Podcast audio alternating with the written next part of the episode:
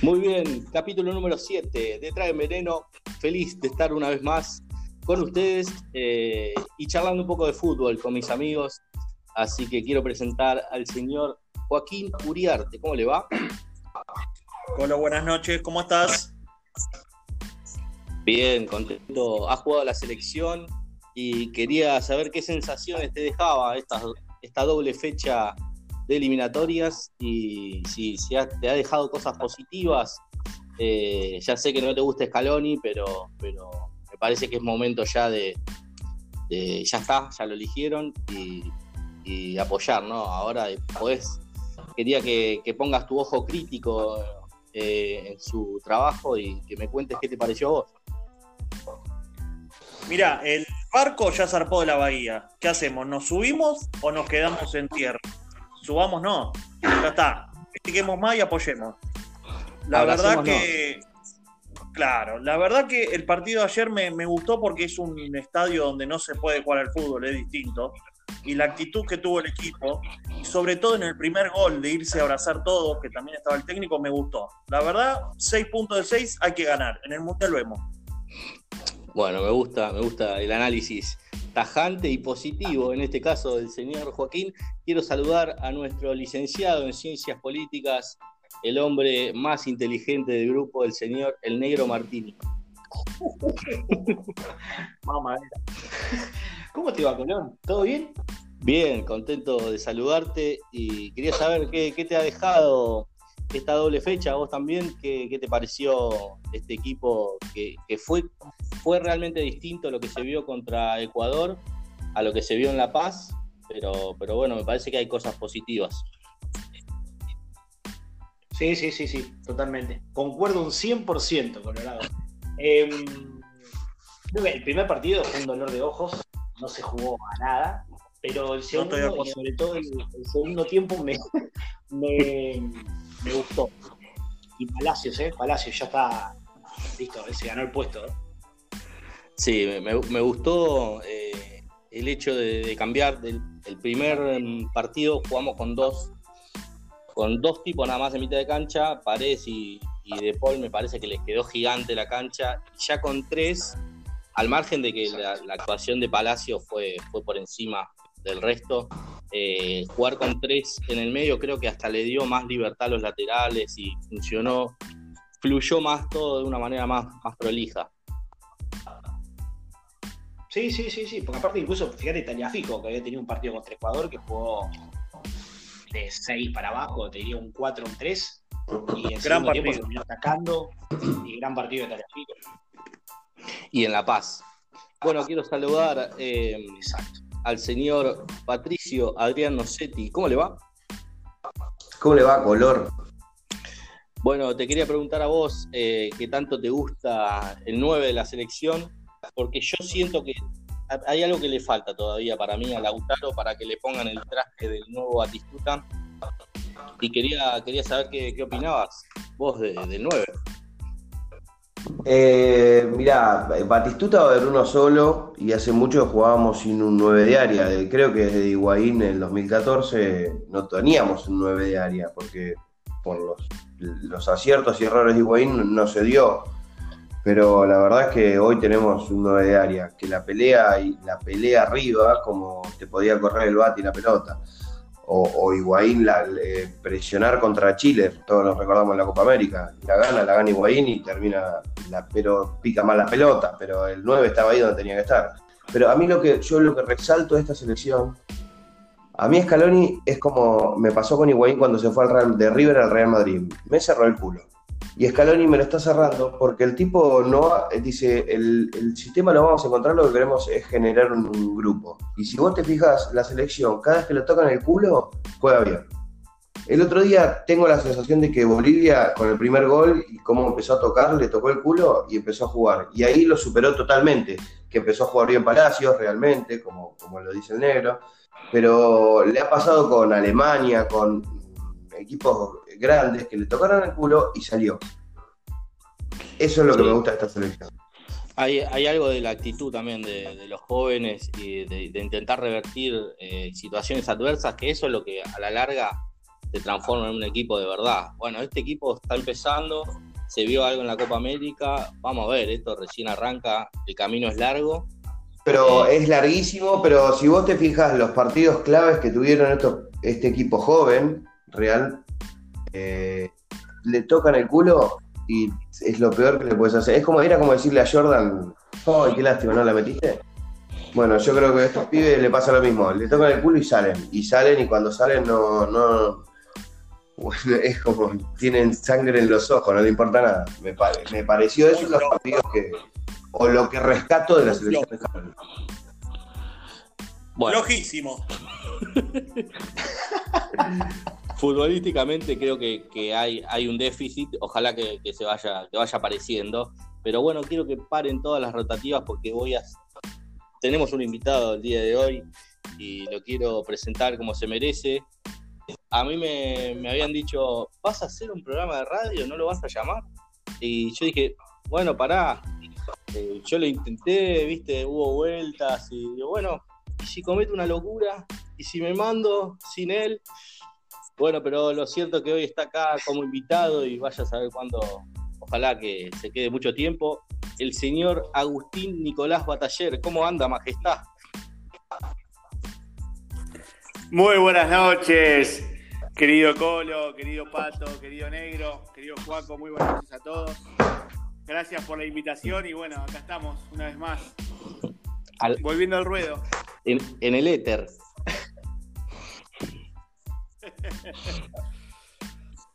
Bueno, Batita, este es un programa futbolero. Eh, yo sé que a vos te gusta mucho. ¿Qué te pareció, eh, al margen de la selección, qué te pareció la aparición de, Martínez Cuarta ahí con, la 2 de la selección? No, Martínez Cuarta creo que, ya tiene el puesto asegurado. Este, creo que junto con, el Pupi Zanetti y con, con Sorín eh, están muy bien fondo. No estaría nada. Pero. no, creo que.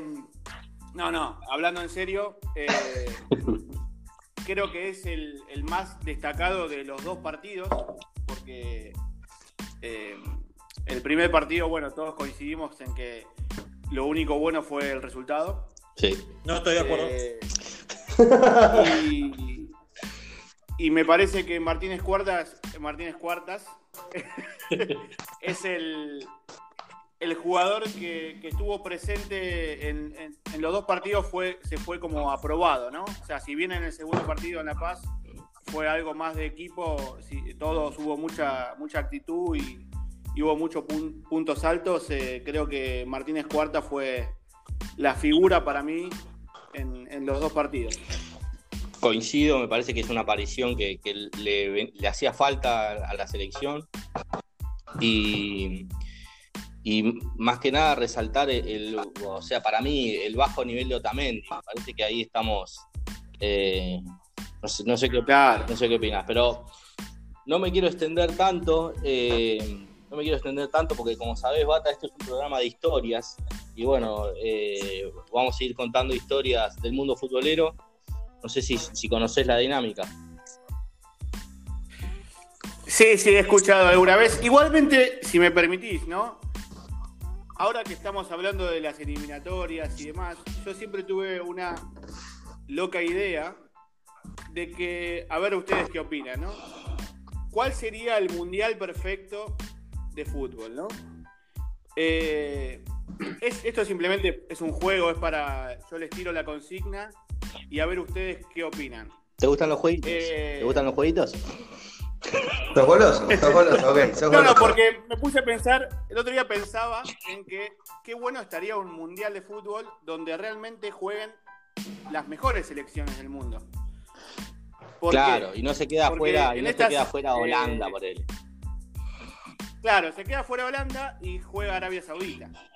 Entonces, yo digo, ¿de qué manera la FIFA podría hacer este, que realmente en ese lapso de cuatro años, en lo que se tarda hasta llegar a una Copa del Mundo, hacer como una eliminatoria a nivel global, no que se divida por regiones, y que realmente lleguen las las mejores selecciones a jugar el Mundial. No importa si hay 15 de Europa, 10 de Sudamérica. Bueno, si, si los mejores son esos, vamos con eso.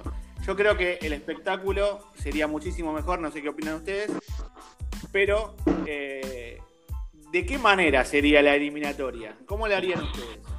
Yo la haría como se hacía antes. La Copa América daba a los clasificados al Mundial.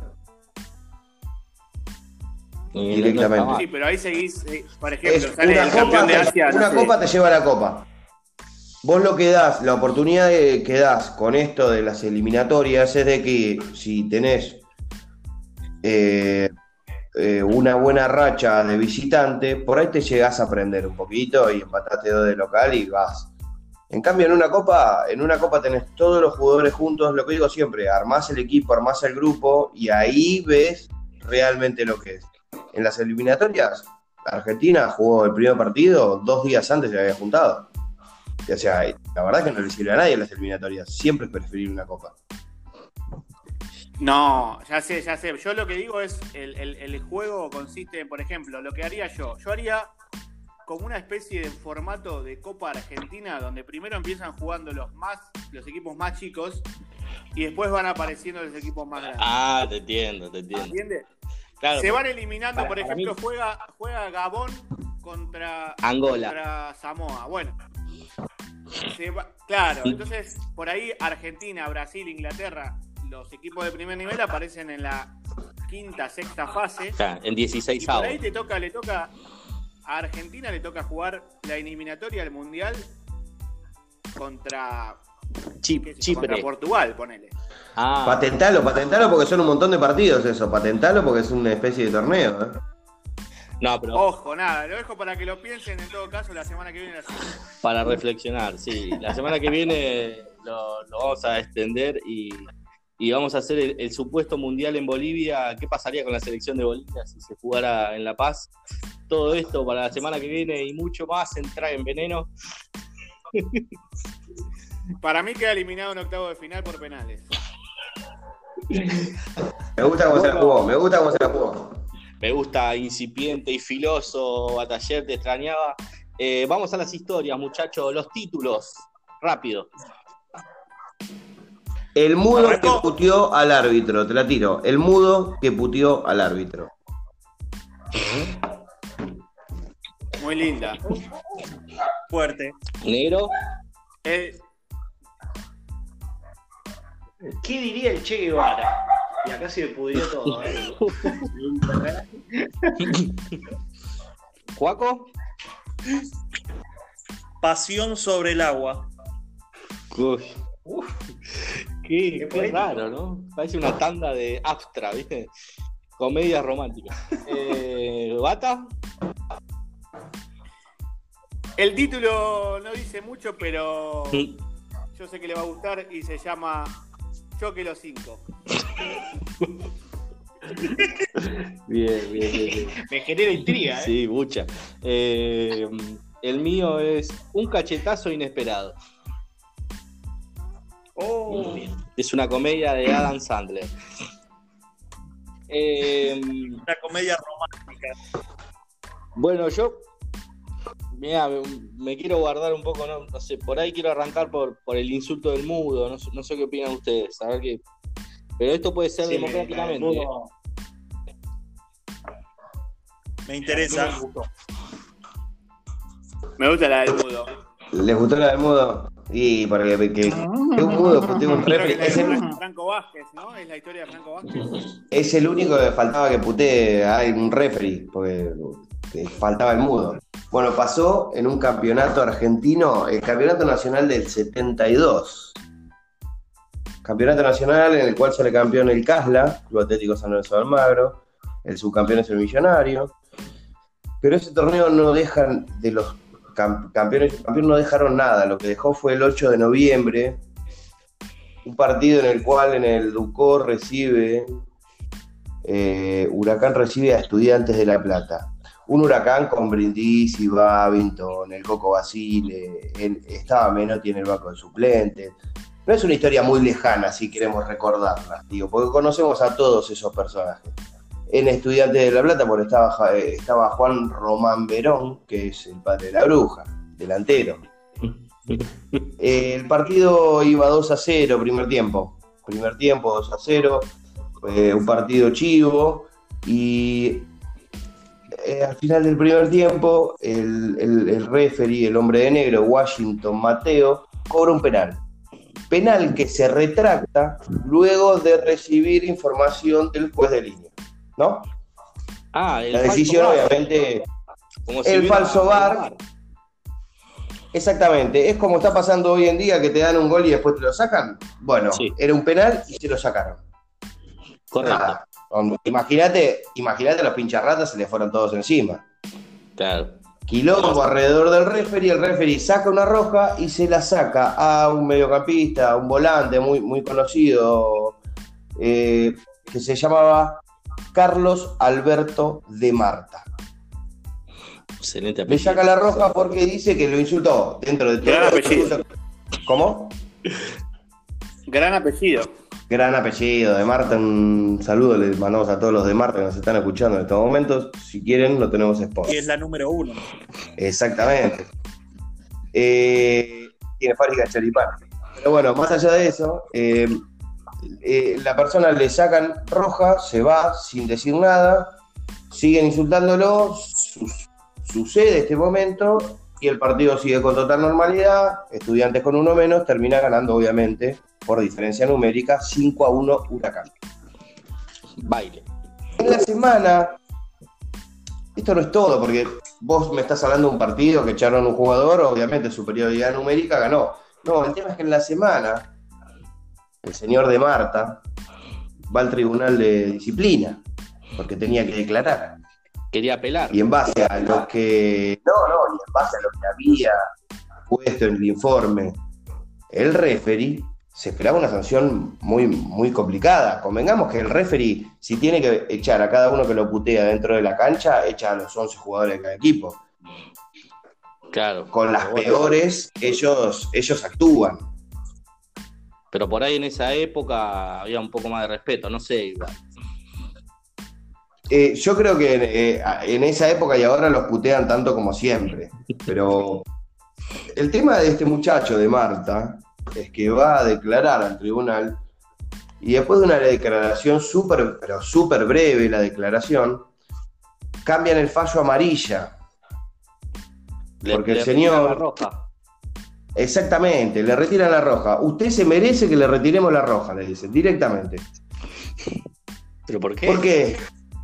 ¿Pero por qué? Porque el señor Carlos Alberto de Marta era sordo mudo. no, pero claro, ¿cómo lo va a insultar?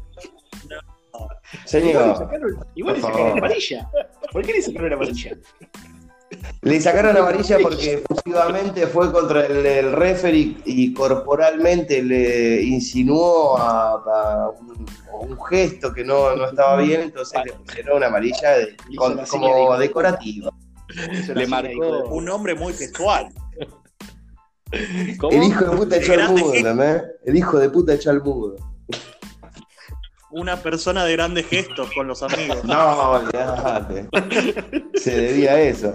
Yo me imaginé. Pero no, no, bueno, no, yo no lo podía creer cuando lo vi, vi la historia y no lo podía creer y por eso la quería comentar con ustedes, porque el señor Mateo echó al primer sordomudo de la cancha en la Argentina. Claro, ¿cómo lo va a insultar? Además, yo me imaginé que le hizo. Por insultarlo. Con el dedo le hizo, le señaló la yugular, ¿viste? Como te voy a cortar el cuello. Pero así. Y algo por el estilo. Igual no, le, mandemos saludos porque no, no, no nos va a escuchar. No, no, ya. le, pones un podcast, le caga la vida. No, en video le tenemos que mostrar. Exacto. Igual son son jodidos sordomudos, ¿eh? No, no. No ganamos No, no, no. No ganamos Por la vuelta iba en el colectivo, había dos sordomudos que no sabía, le estaba sacando el cuero a todo el mundo. No paraban, ¿eh? Pero con señas. ¿Cómo hiciste para decir? ¿Y cómo sabes vos? ¿Cómo sabes vos? Eh. ¿Hacer lenguaje, lenguaje de señas? La dejo ahí. La, la... la dejo ahí porque no tenía remate, seguro. Atorrante. bueno, ¿por dónde seguimos, señor Nocetti? Eh, yo seguiría con la. es que para mí es un es una debilidad el señor Bataller. Claro, es tu, es tu punto débil. Es mi punto débil. Es mi Cobra, es mi Cobra Kai. Bueno, eh, voy yo entonces, como si así está designado. Claro, vos después elegís. El que termina elige, ¿no? Vos después elegís quién sigue. Muy bien. Bueno, esta historia, como les contaba, se llama Choque los 5. Y eh, bueno, voy a remontarme a las épocas del eh, amateurismo argentino, ¿no? allá por los comienzos del siglo XX, más precisamente en el año 1906. Y para comenzar esta historia, voy a citar textual la frase del protagonista de esta curiosa y también un poco bizarra ya historia y anécdota que tiene el fútbol argentino. Muy bien. Dice así, si quieren les doy una mano, dos ya saben que no puedo. Esto lo dijo el inmigrante irlandés llamado Winston Coe, lateral derecho del Barracas Athletic Club y también socio fundador. Y lo curioso de esta historia es que cuando estaba por comenzar el torneo de 1906, el arquero titular de dicha entidad, o sea, de Barracas Athletic, un club que se fundó en Lanús en 1901, había fichado por Alumni. No sé si se acuerdan que Alumni en algún momento era un club de fútbol. Era un club grande encima. Muy bueno en esa época. Claro. Muy bueno en esa época. Que se llamaba José Baruca Laforia. Era el arquero titular del Barracas Athletic. ¿Qué pasó? El Barracas Athletic, que tenía que comenzar la temporada, se quedó sin arquero. Empezaron a hacer algunas pruebas con los jugadores de campo, pero no había, este, digamos, alguien que convenciera. Eh, entonces, Winston no tuvo mejor idea que ofrecerse para el puesto, pero tenía un pequeño problema. Era manco. No, no. Sordomudo, un manco. Así es. Completito el programa hoy. no cae ni nadie en cualquier momento. Inclusivo, inclusivo. Repito la frase que dice, si quieren, les doy una mano, ya saben que dos no puedo. Precisamente porque solamente tenía un brazo. decime que atajó, decime Lo curioso es que... ¿Atajó? Lo curioso es que efectivamente se ganó el puesto y llegó el primer duelo contra Estudiantes de Buenos Aires. ¿no? Entonces eh, jugó el primer partido y bueno, voy al resultado, digamos, perdieron 2 a 1, pero lo curioso de todo esto es que según el diario La Prensa, en ese momento tituló que muchísimos tiros atajó el manco Coe. Por lo cual se hizo célebre. Pues no es poca virtud desempeñar este puesto en que precisamente se usan las dos manos. Qué bestia, ¿eh? Este, Qué lindo. Si atajaba un penal, su modo de parar la pelota. claro, dice, su modo de parar la pelota, la seguridad y la confianza son dignas de elogio. Luego jugó dos partidos más hasta que pudieron conseguir, conseguir reemplazo, en el cual perdió 11 a 0 el segundo partido y el tercero perdió 5 a 0 contra Alumni, que después saldría campeón. Oh, Pero se avivaron y, le empezaron lo loco a de todo esto es que la gente, claro, la gente le empezaron a encontrar el punto de pero la gente este, lo bancaba mucho y iba a ver los partidos porque atajaba este, el Manco Coe, como le decían en esa época.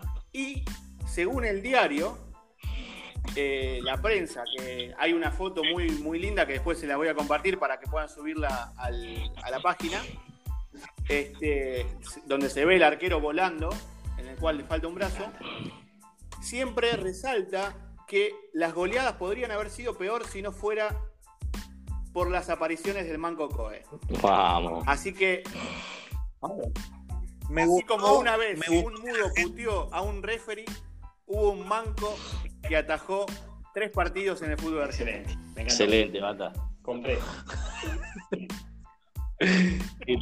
Lo bueno que la gente no le soltó la mano.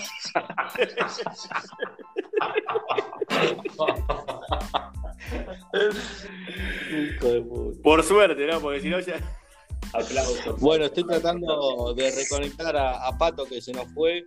Eh, pero bueno, Bata, ¿podés decirme cómo, cómo sigue esto? ¿Para dónde vamos? Mm, yo quiero saber, quiero saber qué diría el Che Guevara. Me pasó la pelota, bien, perfecto. Bueno, Perfecto, perfecto. Eh, esto, hace poco me enteré que hay una UEFA Champions League de futsal. No sé si ustedes estaban al tanto, muchachos. Yo no tenía. una Champion de futsal. Eh, Exacto, sí. la Champions League de futsal. Yo no estaba al tanto. Yo sabía que había una Libertadores, no sabía la Champions. Exacto, exactamente. Bueno, cuestión que lo que me llama más la atención todavía, además de la Champions, es que hay un equipo que es el equipo de futsal del Partido Comunista Ruso, el Sport Club K- KPRF. Ah, Se llama. El otro día, eh, hace unos días, eh, llegó a la semifinal, perdió con el Barcelona por penales y terminó tercero en esta UEFA Champions League de futsal. Pero lo más raro es cómo surge todo esto.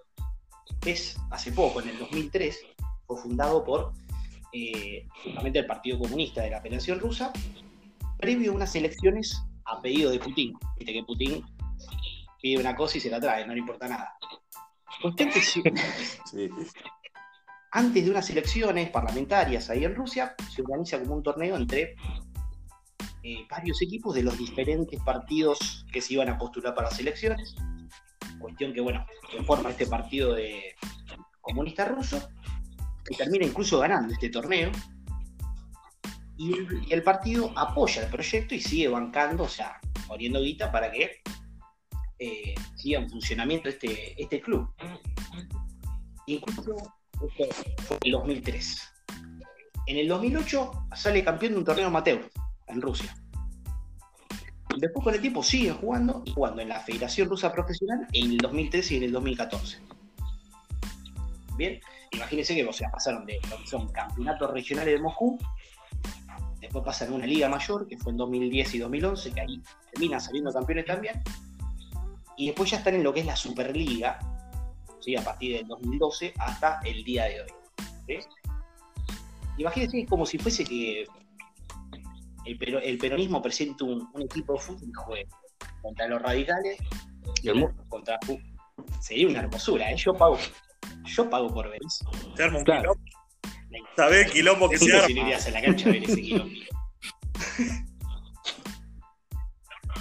Eh, los del Pro, los de San Andrés. Hermoso, Yo voy, ¿eh? hermoso.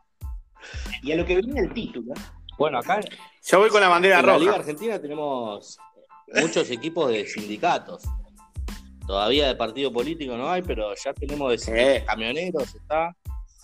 eh, y, y varios más. Exacto. Exactamente.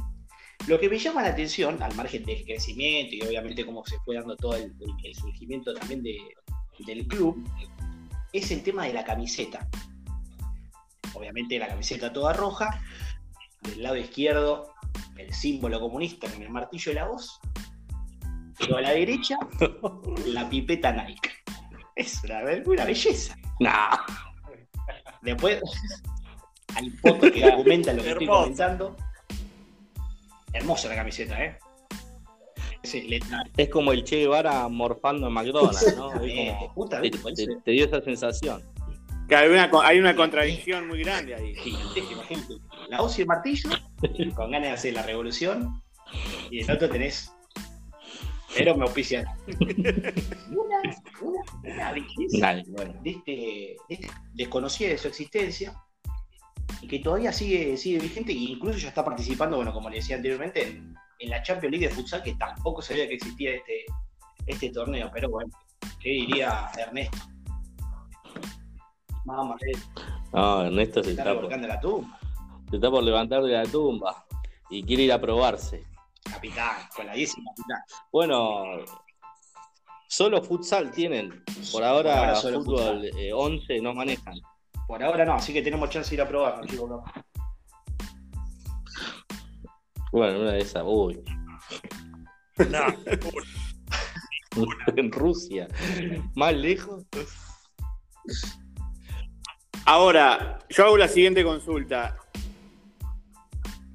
Los jugadores, eh, digamos, este, sí o sí es como por ejemplo el Athletic de Bilbao, que si no sos vasco, No, no, no, no. ¿Puedes Tienen jugar? el- ah, o ahí tenés que ser sí o sí, demostrar de alguna manera que sos comunista. ¿Cómo haces para demostrar que sos comunista? Porque yo digo por ahí, en el cuarto oscuro, ¿viste? ¿Qué sé yo? Yo te voto a Macri y después te digo, sí, aguante la cámara. Tenés tatuada la cámpora en el muslo. Claro. O al revés. Tienen que estar todo- afiliados al partido, los que juegan, pero por- o sea, son, son pocos, no, no son, por ejemplo, hay eh, un ucraniano, un español y un brasileño dos ruso. Ah, Pero bueno, es la típica. Son todos murga. rojos. Claro, pero. Pero le Una dicen, murga. uh, este anda bien, vení, firma acá y afiliate al partido y hacé la revisación médica y listo. Es como un trámite. pero me afilio ya. Y entran, entran cantando la internacional, ¿no? Cada vez que juegan un partido, van en fila. con los misiles. Sí, con misiles y con tanques. ¿no? Rodeado de tanques. Y Putin con un oso entrando a la cancha. A dar la patada oficial. Claro. Y el. Y el tigre del, del- El del tigre otro día, del jeque árabe. Que sobrevivió. Su dueño murió, pero, pero el tigre sobrevivió. bueno, señor Martini. ¿Qué, pa- qué pasó con Pato? No, no lo puedo recolectar. Después le mandamos por streaming saludos y Se enojó y se fue. Anticomunista, ¿viste cómo es? Sí, sabía que ibas a hablar de política y él, él me, me avisó que no quería, no quería participar. Ahora elijo yo. Bueno, ¿para dónde seguimos? Eh, voy con la, con historia del contra, ¿eh? Voy con la historia del contra. ¿El contra? Eh, sí, sí, sí, sí. Vamos con la mía. Por favor, dale. Vamos con mi historia entonces. Bueno, el título era Pasión sobre el agua. Nos remontamos a la época del Titanic. ¿Cómo a la época del Nada, mentira. Nada, mentira. Nada, mentira. Pará, pará que En el volvió Pato. ¿Estás, Pato? ¿Estás ahí? 1986. Sí, señor, estoy escuchando ahora- en 1986. Por favor, prosiga. Perfecto, bien. Bueno, hablo de Pasión sobre el agua. Mi historia es en 1986 en el sur de Tailandia. Y vamos a buscar un mapa mundi, señores. En un pueblito llamado Ko Pañé. ¿Cuánto, Sí. cuánto, cuánto, cuánto? 1500, No. 1500 Perfecto. personas. Te sigo. Bueno. Bueno, un grupo de adolescentes crea el Pañé Fútbol Club. ¿Por qué te digo Pañé? Porque puede ser Pañé, Pañé, depende cómo lo quieran traducirlo ustedes. Bueno, esto fue después de la sensación que generó el Mundial 86 con Maradona, Sí. con Diego Tón. Los chicos, con muchas ganas de jugar al fútbol, tuvieron la idea de hacer una cancha. Pero ¿cuál es la curiosidad? Una aldea flotante con poca profundidad. ¿Se entiende? Claro, Sin tierra firme. Sí. Un camarote gigante. Exacto. Todo, todo de madera y flotante, o sea, sin tierra. Y dicen, bueno, nosotros queremos jugar al fútbol, ¿cómo podemos hacer? Bueno, empezaron a recolectar maderas de balsas, de árboles, de Me estás barcos, jodiendo. para construir Hermoso. una cancha Es una El flotante. amor al arte, al fútbol. En su máxima expresión. Sí. el amor al fútbol total. Todo esto lo hacían después de la Claro, lo hacían después de la escuela. Y vos imaginate, pasaban con un tronco, con un pedazo de madera, y los vecinos se le reían diciendo, no, nosotros vamos a hacer eh, acá una cancha para el Panji Fútbol Club. Y se le morían de risa. Bueno, cuestión, al tiempo lograron terminarla, y hay muchas fotos que después las vamos a poner en, en la página, obviamente. Y ellos comentaban que la cancha tenía astillas, tornillos y clavos por todos lados, sobresalidos, ¿no? Y a eso tenía que sumarle un no eran perfectas, sino eran de, de- conectadas de otras cosas. Y no tenían redes, No. con lo cual vos hacías un pase mal, la pelota se iba al agua. Y te tenías que tirar al agua y después subir a la cancha y con esa misma agua se formaba una resbaladiza tremenda. Así que, más los clavos, más los tornillos, más las atillas tenían que sumar el agua. Era un quilombo de novela. Pero bueno, debido a eso, los chicos, era una, con arquitectos chiquititos, porque más no pudieron construir, empezaron a tener una buena Claro, técnica, porque ¿viste? tenían tantos obstáculos que, que De después hecho, cuando un día si, si iban a una cancha en serio, capaz que Pero vos imagínate, hacías un pase Cuidemos mal los otra pases, vez la pelota al pases. agua, no, tirate vos, compañero. Cortita al pie, cortita al pie. Claro. Bueno, de- de- a todo esto que gen- empezaron a generar una buena técnica, un chico un día viene con un afiche que decía que había un torneo la película en una isla cercana, ¿viste? Bueno, hay una película, ¿eh? Una película, Panji Uy, me FC, salió en 2011. Decime que fueron remando al encuentro con la isla, llevan la isla.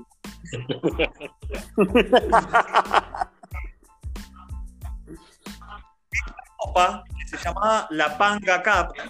Era un torneo regional que, porque si vean la imagen, van a ver que son islitas, viste, con montañas, son, y esto es una aldea flotante. Capanga acá. Bueno, la. Panga Cup. La Panga Cup. Bueno, los chicos se llamaron y decidieron participar del torneo. A todo esto, los vecinos, ellos sin saber, los chicos hicieron una colecta y les compraron todas las equipaciones para el campeonato. Qué lindo. De sorpresa. Botines, medias, pantalones. Es una película de Sandler, por ahora es una película de Adam Sandler. Todo esto Sí, es el entrenador. Adam Sandler. Claro. Bueno, el, entrenador era Liam Neeson, que tomaba, viste. Bueno, participar del torneo y como vieron que era en tierra firme, que no había tantos obstáculos, empezaron a participar y les empezaron a ir superando fase por fase hasta que llegaron a semifinales del torneo. no bien. habían participado en nada ellos. Bueno, llegan a semifinales y como buen perdedor. No, pará, no, bueno. Perdido. No, no. Bueno, al- en el partido de semifinales termina el primer tiempo perdiendo 2 a 0. Llovía torrencialmente, eso es lo que comentan los chicos que hoy Claro. ya son muy grandes, Han ¿no? pasado Pasaron 25 años. por supuesto. más de, más de 30 años. Bueno, ¿Qué es ese- Pará, pará, ¿qué es ese ruido? ¿Qué es ese ruido? jugar Ahí está, prosiga. Están arreglando la cancha. Bueno, en el, en el entretiempo deciden jugar descalzos, ya que no estaban acostumbrados a jugar con botines y, medio- y menos Claro. con botines llenos de agua. Claro. Bueno, cu- cuestión, Una pata esto Ah, se ponen 2 se a 2. sintieron cómodos con el agua. Se ponen Empezaron 2 a 2. sentir ahí la... Como pez Se sintieron- en el agua. Descalzos. Se ponen 2 a 2 No. y bueno, se viene el baldazo de agua No. fría, faltando ¿Cómo minutos le meten el bajaste? 3 a 2 y No. pierden. Trabajaste mal.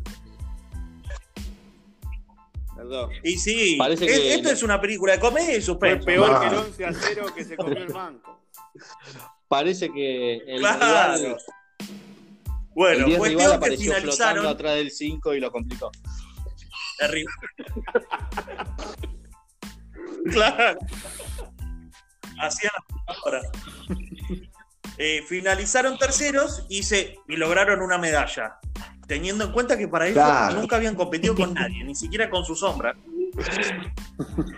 Termin- Terminaron terceros. Cuando vuelven a la isla, lo reciben, obviamente, todos los vecinos orgullosos. Y luego de este éxito del torneo, lleno de jóvenes de otras islas empezaron a sumarse al equipo.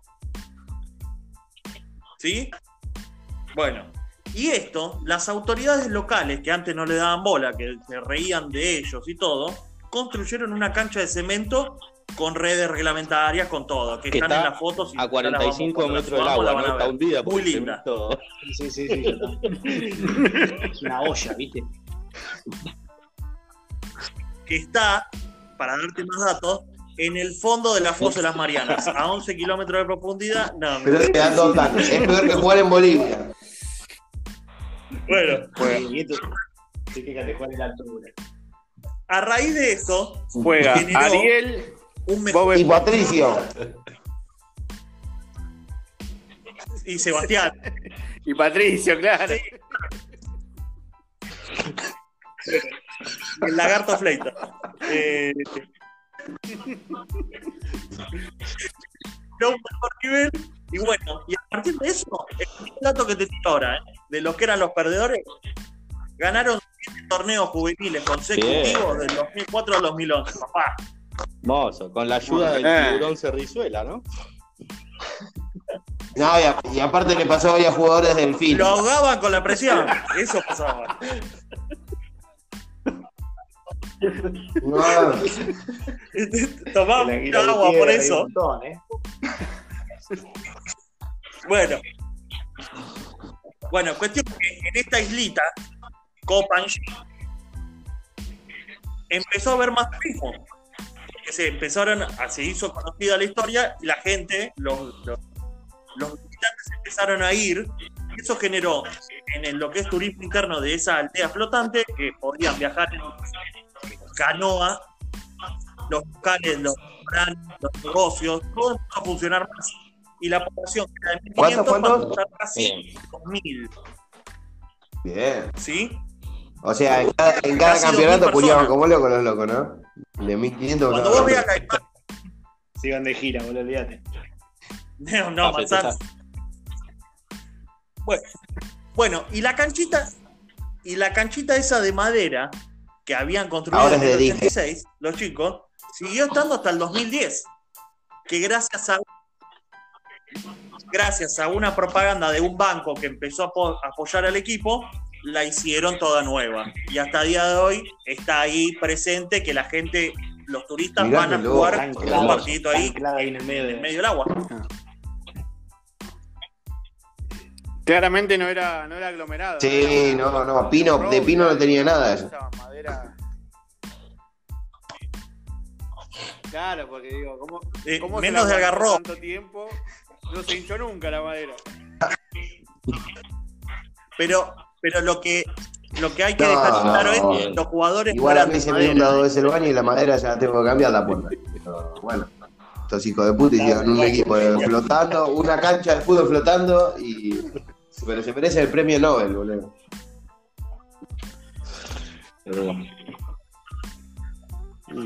Así que Muy bien, impecable. El señor impecable. sobre la Muy bueno. Bueno, Colo. Bueno, nos despedimos.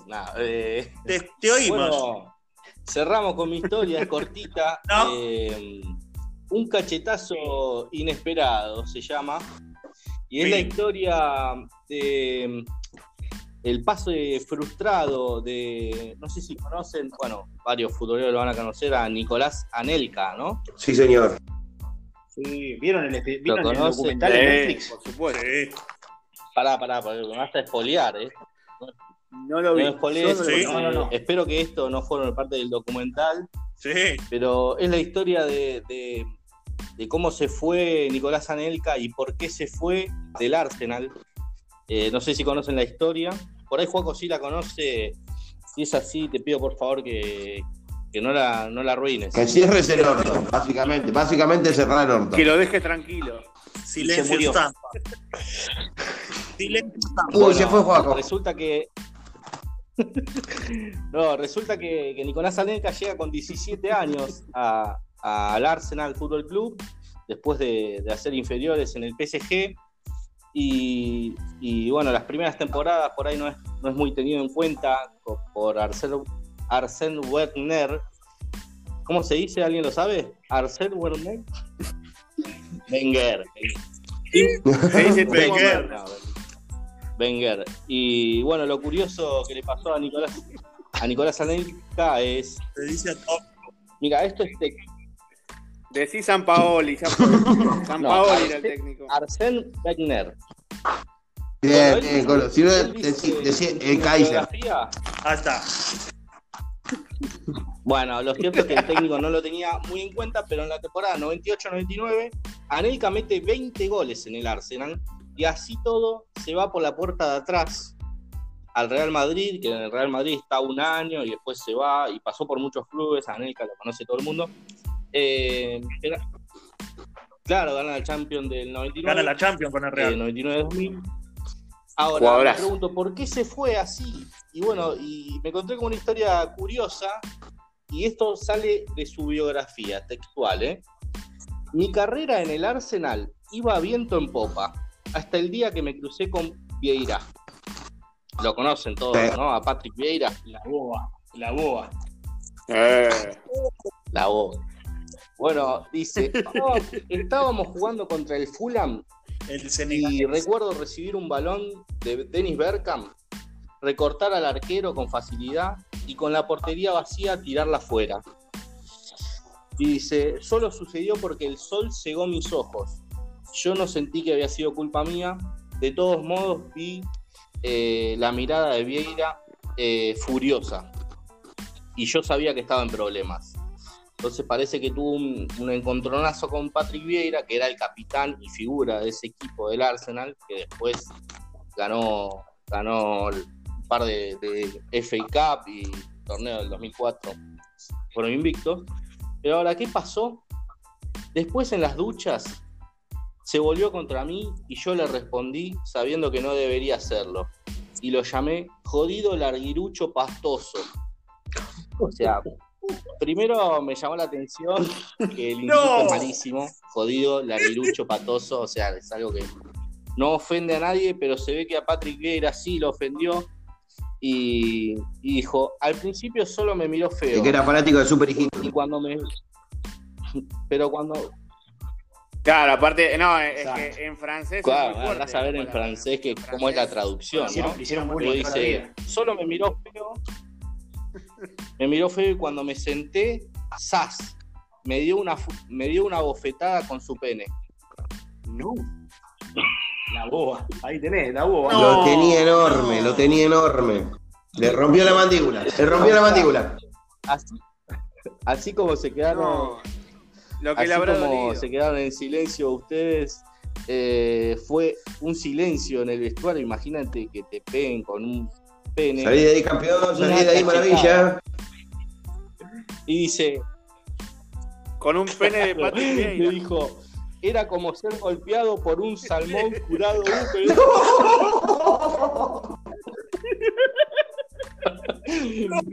Dice, nadie podía creer lo que estaba viendo. ¿Te imaginas lo vergonzoso? Fue el peor momento de mi vida y a partir de ahí supe que tenía que irme de ese club. O sea. Primero te lo pego en la cara, después te rompo el orto. Tomá, y Viera le pegó un cachetazo con la verga. con sus genitales. Eh, bueno, terrible. Ahora, Tira otra, tira otra que dice: "Ima- ¿Te imaginas lo vergonzoso que te golpeen con un pez espada de 35 centímetros? Terrible, boludo. Terrible, terrible. ¿Cómo En la cara, o sea, ¿Cómo le iba a hacer callate la boca y que te den así. Eso es peor que Homero te reta un duelo, boludo. Claro, como te retan un duelo. Te reta un duelo con la verga, chabón. sabés que vas a perder. Bueno, y acá viene una parte que no sé si es cierta, pero dice que le cuando le contaron a- al técnico, cuando le contaron al técnico, Wenger dijo, por, por eso eres mi capitán, le dijo a, Vieira. O sea que lejos de, de retarlo o nada, eh, le, le gustó la aplicación. Nadie se metía con Vieira. Nunca ¿no? se casó, tenés. no sabemos por qué. Tiene 72 años y, y se la pasa al lado de Vieira. Nunca se le veía la cinta de Es como, capitán. por las dudas no te metas. La tenía en la. que mar- marcás la cancha. El ¿Viste? chipote que chillón. Después queda algo que, que, que nadie sabe por qué. No, no te metas con este que te mete un picazo. no le digas nada. Ya. Ay, boludo, qué basura que es. ¿Cómo le va a pegar un pijazo a un tac, tac, tac. compañero? Terrible. Que fue uno solo. Bueno, y con esto. Ahora entiendo, ahora entiendo por qué a Patrick Vieira en el, en el jueguito, en el PES, eh, le pusieron de la valoración entradas 98. Es que te entra Patrick Vieira y te rompe todo. Este- Claro, te, te viene, Olvidá. te lleva puesto, claro. A no hacerle un caño. Llamalo a Macri que haga el túnel el nuevo. martillo. El soterramiento, ¿no? Ya. Que vea el Hay que soterráneo meterlo- automáticamente. Viene con el martillo, loco. En el equipo del Tino Asprilla, ¿no? Claro. Bueno, Qué bien. hemos- estamos llegando a nuestro fin. Un placer eh, tenerte, Bata, con nosotros. eh, y la verdad que la, la he pasado muy bien. Muchas gracias, muchas gracias por, por la Eh, invitación. ya cerrando, quería saludar a todos ustedes y decirles que deben seguirnos en Tragen.veneno en nuestro Instagram y pueden escucharnos por Spotify, Google Podcast y Anchor.fm. No sé si más, si alguien tiene más algo que decir. Un saludo a Mariano González, como siempre. Perdón, Mostaza, que le interrumpe. Quise mandar un saludo. ¿Qué soy, culo? ¿Qué soy, culo? A ver, cerramos con esto, dale. que es importante.